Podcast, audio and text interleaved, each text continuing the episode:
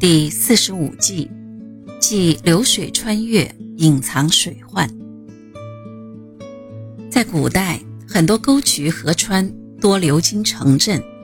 或许你也想将水流引进家中，终日听那潺潺水声，岂不风雅？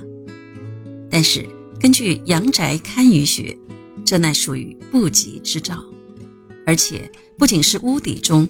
就连在水流之旁建造房子，在堪舆学中也都认为这是不好的事情，因为河水免不了泛滥，必须提防洪水之灾，而且一般水流流经之地多为地势低洼之所，这些地方大多隐藏有危机，此所以堪舆学告诫我们勿居水流之房的原因。在古代。对于有洪水之患的地方，都准备有小舟以备不时之需。但在现代，即使是住在相当危险的地方，也未曾有此预防万一的准备。约在数十年前的某次台风，某河川突然泛滥成灾。这条河川穿过住宅区，由于洪水突然暴涨，宅区居民个个措手不及。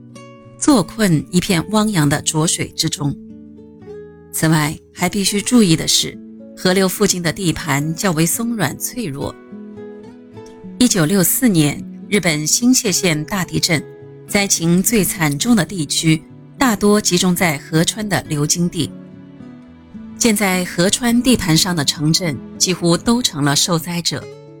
所以，如果是在脆弱的地盘上建盖房屋，在基础工事方面要多加费心，梁柱之间要多加些交叉盘绕的板子，以增加其稳固性。